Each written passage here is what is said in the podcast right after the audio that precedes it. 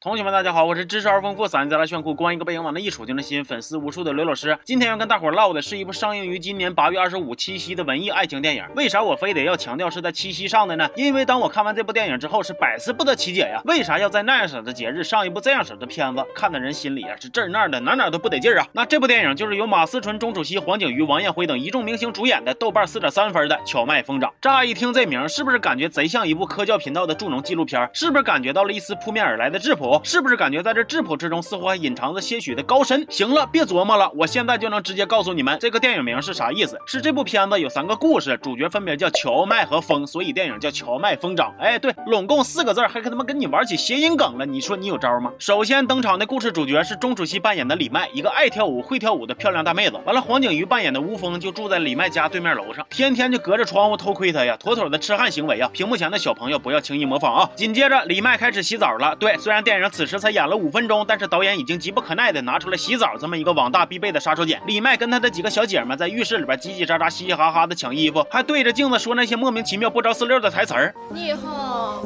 可就再也不属于我了。面对此情此景，正义的老刘只有一句话想说：哼，请给我加大力度。洗完澡，李麦上了一辆小轿车，司机是一个日本大叔。完了，你也不能直接看出俩人是啥关系，只能靠猜。从他们的对话得知，大叔承诺要带李麦去日本跳舞。那聊到兴起，还给李麦讲起了维纳斯的故事。只听咣当一声，出车祸了。那这个故事就告诉我们一个什么道理呢？就是开车的时候就别他妈搁这劈情操了。画面一转，另一个主角登了场，就是由马思纯扮演的云桥。云桥直观看起来是一个小太妹一样的女孩，情感嗷嗷丰富，打扮贼拉炫酷，光一个背影往那嘎一杵就能吸引老板无数。哎，为啥能吸引老板呢？别往歪想啊，是因为她呀偷东西。那你说偷东西，人老板能不撵她吗？后来是云桥她姐给她接回家，但是从她跟她姐的相处之中，我们能隐约的猜测出俩人的关系应该是不太好。晚上，云桥拎一个大音响出去摆这个移动卡拉 OK 摊儿，烤串的小伙瞅他眼珠子都不错个儿啊。那我寻思这俩人也是有点啥关系呗。果然，小混混来砸场子抢钱了。烤串的小伙虽然有点嘚瑟，但还是挡在了云桥的身前。混混头子说：“我赵四嘛，是和气的人啊。”上一边了去，这这你还炸事儿呢？你你看我领导答不答应？最后钱呢还是被抢了，但是俩人的感情也因此升了温。平时有事没事啊，就一起看看电影啊，听听音乐呀。可惜好景不长，云桥姐夫来了。就这个姐夫啊，我打眼一瞅就知道他没憋好屁。果然没在云桥家待两天呢，他就把云桥给那啥了。那啥那那那啥的片段太残忍呢，我怕你们看了就难受，就不放了。但是你们可以把相面小王子刘彦祖刷在公屏上。完了，云桥被那啥之后还挺冷静的，他甚至还穿上了他姐夫送的裙子，为啥不知道？然后扭脸去找这个烤串小伙了，打算一起去找小混混，把被抢的钱要回来，然后私奔。结果等二人鼓足勇气杀到了混混老巢的时候，发现，哎呀，咋满地都是尸体呢？哎呀，不管了，揣点零钱、钢镚子啥的，咱就溜吧。之前云桥说他的梦想是要把人生过得像电影一样，而这个梦想终于在私奔的路上实现了。不信你们瞅，就他俩护卫肯德基这轱辘啊，是不是完美的还原了《夏洛特烦恼》？可惜好景又不长，这俩人刚私奔到梦想中的城市，咵嚓就被撞了。没错，就是被开头李麦跟日本大叔撞的。你说巧不巧？接着电影就开始讲李麦的故事了。说李麦出车祸之后腿就受伤了，以后都跳不了高难度的舞蹈了。那不是我吹呀，我就闭眼睛一琢磨，都知道他肯定是得伤腿。因为按照狗血片的套路，跳舞的就得伤腿，弹琴的就得伤手，唱歌的就得伤嗓子，然后留给我们观众的就只剩下伤脑筋跟伤不起了。日本大叔看李麦受伤了，就把他给抛弃了。但是李麦并没有放弃对舞蹈梦想。的追逐很快，机会来了。李麦遇见新的白马王子，但是就这男的，我打眼一瞅就知道，绝对是老海王了。就算他是王子，也是一只海马王子。海马王子把李麦哄的是神魂颠倒啊！嘴上承诺能给李麦介绍去新加坡的机会，实际上天天不干正事儿，就靠李麦跳舞赚钱养他。那有一说一，钟楚曦跳舞可是太带劲了呀！但是我在看他跳舞的时候，还是非常不争气的。哼，想起了胡歌。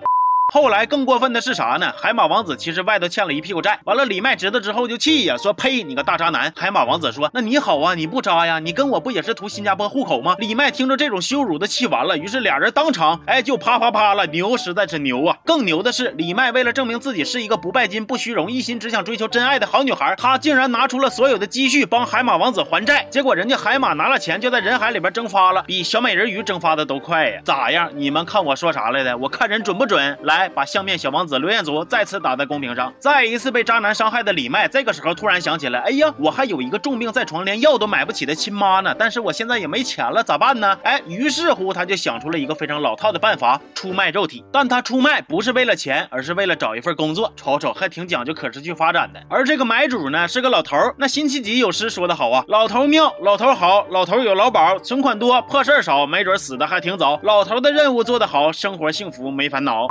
终于，李麦带老头回了家。但是当李麦把裙子撩起来，老头看了几眼之后，嘎嘣死了。哎呦我去了，啥叫颜值能杀人呢？老头居然被李麦活活给美死了。正当李麦手足无措之时，他接到了一通电话，新加坡舞蹈团要他去面试。那也就是说，海马王子还真的帮他介绍了跳舞的机会了。可是李麦觉着，哎，我刚才杀了人啊，我的人生没戏了呀！啊，无情无义的苍天呐，你为啥要如此捉弄有情有义的我呀？然后就穿个睡衣跑外边淋雨跳舞去了。那看到这块的时候，我都。蒙圈了，我寻思姐们儿啊，你真的是好喜欢跳舞啊！哼，就面对此情此景，你的第一个想法居然是跳舞，你是真不打算拨一个幺二零啥的给老头再抢救一下子吗？万一呢？啊！然后这姐们儿跳着跳着还爬上了桥的柱子，干哈呀？模仿依萍呢呀？咋的？你的刺儿也丢了？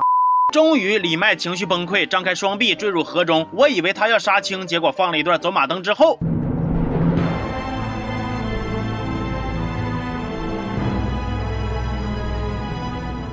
这可不是我剪辑的啊，同学们，这真是原片儿啊！毫不夸张的说，即使我都解说这老些年电影了，可今天见着这种反物理量子力学、原地螺旋爆炸、牛顿都说哇似的复活名场面，我还是没忍住的说了一句：操，真牛逼呀！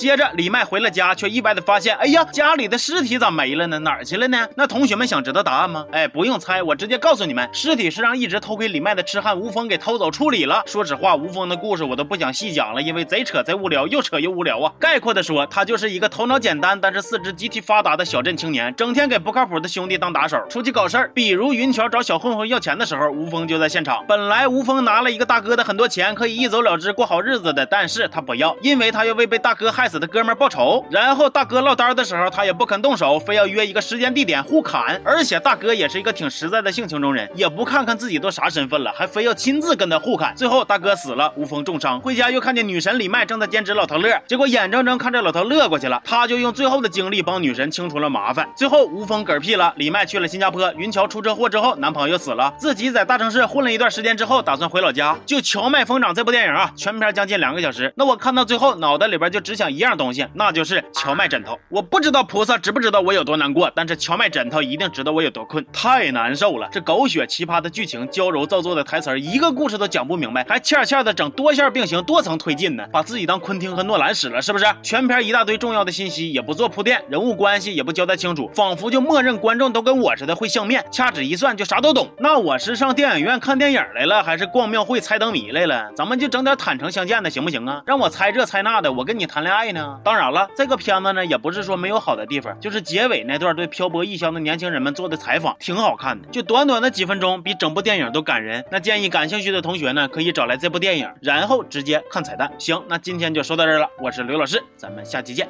啊。